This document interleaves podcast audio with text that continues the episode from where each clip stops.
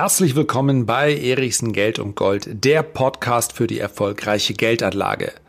Heute geht es um eine indirekte Steuererhöhung auf Aktien. Dabei ist die Höhe dieser Steuern gar nicht so entscheidend, sondern vielmehr, dass sie uns eines glasklar vor Augen führt. Du kannst dich bei der Altersvorsorge auf den Staat garantiert nicht verlassen. Der hat nicht verstanden, worum es geht. Worum es mir aber heute geht, das möchte ich dir gerne erzählen. In meinem YouTube-Kanal habe ich gestern über den norwegischen Staatsfonds gesprochen. Wenn du mal vorbeischauen möchtest, er heißt Tada, Erichsen Geld und Gold. Also, der Name ist Programm und das gilt auch auf der anderen Plattform. Dort habe ich gestern über den norwegischen Staatsfonds gesprochen. Warum? Nicht nur, weil er der größte ist, deswegen hat er auch den oder trägt den bescheidenen Namen The Fund, also der Fonds, sondern weil er auch so vieles richtig macht. Vieles richtig macht, was der private Anleger für sich mitnehmen kann, vieles richtig macht, was aber aus, aus meiner Sicht worüber auch der Staat nachdenken sollte. Denn wenn wir über Investieren sprechen, dann heißt das, wir nehmen heute Geld, wir nehmen heute Zahlungen und investieren sie in möglichst produktive Mittel, die mir dann in Zukunft mehr geben werden als das, was ich heute reingesteckt habe. Das ist die Grundlage jedes Investments. Man erwünscht sich, man erwartet sich eine Rendite. Und bei diesem norwegischen Staatsfonds lag die Rendite, die Durchschnittsrendite über fast drei Jahrzehnte jetzt bei 5,5 Prozent.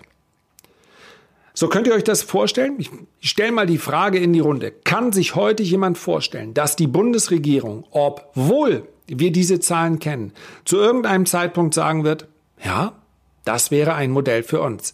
Ich habe meine Zweifel und ich habe große Zweifel. Denn was momentan passiert, ist, dass jedem Anleger Knüppel zwischen die Beine geschmissen werfen, äh, werden, ja, du merkst schon, das äh, beschäftigt mich, weil es schlicht und einfach ein völlig verkehrtes Signal ist. Ich werde gleich noch darauf eingehen, wieso unser Finanzminister genau in diesem Moment über etwas verhandelt, was aus meiner Sicht der Sabotage der Altersvorsorge ziemlich nahe kommt. Aber noch mal ganz kurz, wie macht es der norwegische Staatsfonds? Der investiert also in Unternehmen momentan, weil er breit diversifiziert ist, und Diversifizierung ist eine Form der Sicherheit, nicht nur Diversifizierung innerhalb des Bereiches der Aktien. Also rund 9100 Unternehmen sind es, in die dieser Fonds investiert. Ja, Größenordnung knapp über 900 Milliarden äh, Euro. Das ist natürlich schon ganz beachtlich, wenn man bedenkt, dass es äh, die ja, die Zahl der Norweger momentan bei 5,1 oder 5,2 Millionen liegt. Also wenn man das runterrechnen würde, dann müsste man sagen, da geht es jedem einzelnen Norweger schon sehr gut. Das ist auch tatsächlich so. Dem Norweger geht es deutlich besser. Aber selbstverständlich geht niemand hin und es kann auch niemand hingehen und lässt sich seinen Anteil erstmal auszahlen, weil es über Generationen gibt. Also die Norweger investieren jeder Arbeitnehmer in Norwegen investiert über seine Abgaben in die Zukunft des Landes, in die Zukunft des Rentensystems. Ob ihm das gefällt oder nicht. Aber ich bin mir ziemlich sicher, es gefällt ihm. Denn was wir sehen, sind durchaus beeindruckende Zahlen, wenn wir über einen Fonds dieser Größe sprechen. Durchschnittsrendite der letzten drei Jahrzehnte 5,5 Prozent nach Kosten und nach Inflation, das ist ja das Entscheidende, bleiben eben immer noch 3,6 Prozent Wachstum jedes Jahr. Und da kann sich der Privatanleger durchaus eine Scheibe von abschneiden. Nämlich zum einen von diesem Grundsatz, also ich diversifiziere, ja, mit eurem normalen Portfolio in der Regel nicht auf 9000 äh, Unternehmen, aber wenn wir über die Einzelanlage sprechen, dann würde ich sagen, je nach Größenordnung eures Portfolios zwischen 10 und maximal 25 Werten. Aber der Fonds diversifiziert auch über die verschiedenen Sachwerte hinweg. Das heißt, Industriebeteiligung, direkte Industriebeteiligung sind für den Privatanleger schwer. Aber er kann durchaus investieren in Edelmetalle, ist ein Sachwert. Er kann investieren in Aktien. Er kann investieren in Immobilien und phasenweise machen Anleihen als Beimischung durchaus einen Sinn. Ja, welche, welcher Sachwert zu welcher Zeit aus meiner Sicht ähm, den größten Reiz, die größte Rendite verspricht, das werde ich hier im Podcast immer mal wieder sprechen. Also, wenn dir der Podcast gefällt, dann abonniere ihn sehr gerne. Ja, würde mich auch freuen. Hinterlass auch gerne einen Kommentar. Dieser norwegische Staatsfonds hat es also im vergangenen Jahr mit dieser Strategie zu einem Minus geschafft von rund 6 Prozent. 50 Milliarden hat er verloren. Das klingt erstmal nach einer absolut relativ großen Summe. Wenn man aber dazu in Relation zieht, dass der DAX fast das Dreifache verloren hat und auch die US-Indizes, die etwas stärker sind, gewesen sind in den letzten Jahren und auch momentan noch, ja, selbst die haben im Jahr 2018 knapp zweistellig verloren. Da muss man ganz klar sagen, diese Strategie geht auf. Und wenn schon der, die deutsche Politik sagt, okay, ein Aktienfonds für 5 Millionen, den kann man vielleicht auflegen. Aber für 80 Millionen, das ist doch ziemlich schwierig, dass wir uns von unserem Rentensystem hier so. Ich sehe also die ganzen Probleme. Ja, von heute auf morgen, von heute auf morgen, Entschuldigung, sagen, ja, dieses Rentensystem, das, geben, das, das geht ja nicht so einfach. Die Menschen haben ja einen Anspruch darauf. Sie haben eingezahlt und jetzt müssen sie auch, sorry, das, das geht leider nicht. Wir wissen, es gibt bessere Modelle, aber, aber, aber. In Ordnung, akzeptiere ich. Und ich akzeptiere auch, dass ein Politiker selbstverständlich als erstes auf der Agenda hat, wiedergewählt zu werden. Aber wenn der gleiche Politiker mir dann sagt, so, Du weißt ja nun, wie langfristige Geldanlage funktioniert, dann mach's halt bitteschön. Dann erwarte ich doch zumindest, dass mir dabei keine Knüppel zwischen die Beine geschmissen werden. Und genau das ist, was passiert. Man muss sich nur mal die Renditen von Riester und Rürup Rente anschauen. Die sind erbärmlich. Jedes passive Aktienportfolio, in dem ich also beispielsweise nur nur einen einzigen ETF auf den MSCI World, ja, da sind per se schon ein paar tausend Unternehmen drin, ist nicht die beste Anlage. Aber selbst diese Anlage wäre besser als jeder Rürup und jeder Riester-Fonds, den ich auf dem Markt bekommen kann. Also könnte man ja meinen, okay, der Staat weiß, er wird nicht für uns alle mit der gesetzlichen Rente sorgen können. Also wird er uns vielleicht unter die Beine, unter die Arme, unter die Arme greifen, damit wir selber dafür vorsorgen können. Denn was passiert denn bitteschön, wenn es im Alter nicht reicht? Dann werde ich ein Sozialfall, das heißt also die Gemeinschaft muss für mich aufkommen. Und es ist schon heute klar, aufgrund der demografischen Entwicklung, dass Altersarmut bereits in 15 Jahren einen Stellenwert, einen bedauerlichen Stellenwert in einer ehemals reichen Gesellschaft haben wird, der bedrohlich ist. Und wir werden uns überlegen müssen, wo kommt das Geld her? Und wenn wir mal ganz ehrlich sind, es steht schon fast fest. Es kann nur die Abgabenquote sein, die sich dann erhöht. Also der Staat wird tiefer in die Taschen der Bürger greifen. Diese Aussage kann man heute bereits mit absoluter Sicherheit sofern sich nicht irgendein magisches Säckerl auftut, die kann man heute schon so äußern. Der Staat wird in 10, in 15, in 20 Jahren immer tiefer in die Taschen greifen müssen. Sei es bei Immobilienbesitzern, sei es bei wir können uns da alles Mögliche ausdenken. Auf jeden Fall wird auch vermutlich der Arbeitnehmer und auch der Selbstständige weniger haben vom verdienten Euro. Denn wo soll das Geld sonst herkommen? So, all das wissen wir. Und all das bedeutet für uns, wir müssen selber fürs Alter vorsorgen. Wenn ich dann aber höre von einer Finanztransaktionssteuer, dann wird mir wirklich schlecht.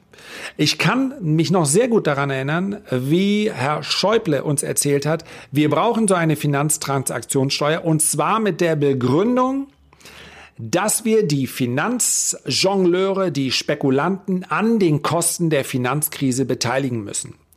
Das heißt also, diejenigen, die sich mit Derivaten verspekuliert haben, Banken, vielleicht auch Hedgefonds, vielleicht auch große Privatanleger. Wer weiß, ich habe da so meine Zweifel, ob die eine gewichtige Rolle spielen. Also die müssen wir an den Kosten der Finanzkrise beteiligen.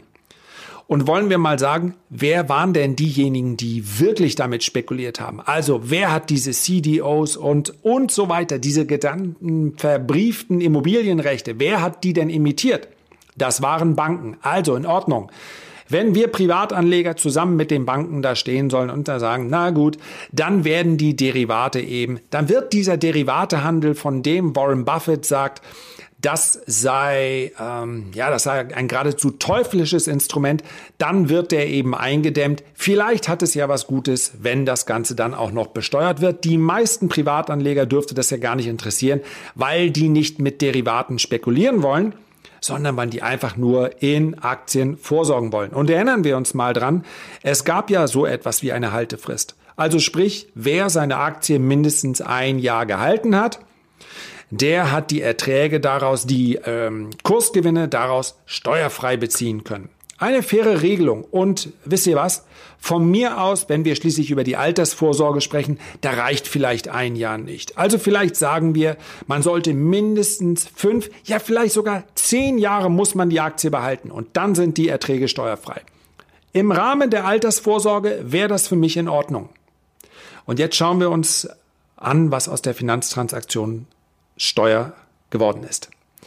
Nämlich ein, ein Besteuerungsinstrument für Aktionäre. Und das war's. Nicht mehr. Der ehemalige Banker Macron, ob er es vielleicht war, denn Herr Scholz muss sich natürlich mit einigen EU-Kollegen abstimmen, wer auch immer es war. Es ist nichts mehr davon übrig. Von der Forderung eines Herrn Schäuble, die Finanzjongleure, die Spekulanten an den Kosten der Finanzkrise zu Beteiligung, beteiligen, ist absolut nichts mehr übrig. Denn das, was in dem aktuellen Modell, in dem Vorschlag, der jetzt selbstverständlich noch durch sämtliche Gremien durch muss, aber man ist sich zumindest in Frankreich und Deutschland relativ einig, das könnte die, äh, das Steuermodell sein. Dann sprechen wir nur noch über eine Besteuerung auf Aktien, von Aktien. Das heißt also, genau dort, wo du fürs Alter investieren möchtest, genau dort wird besteuert. Sämtliche Derivate, und das ist ein absoluter Skandal, sämtliche Derivate sind davon ausgenommen.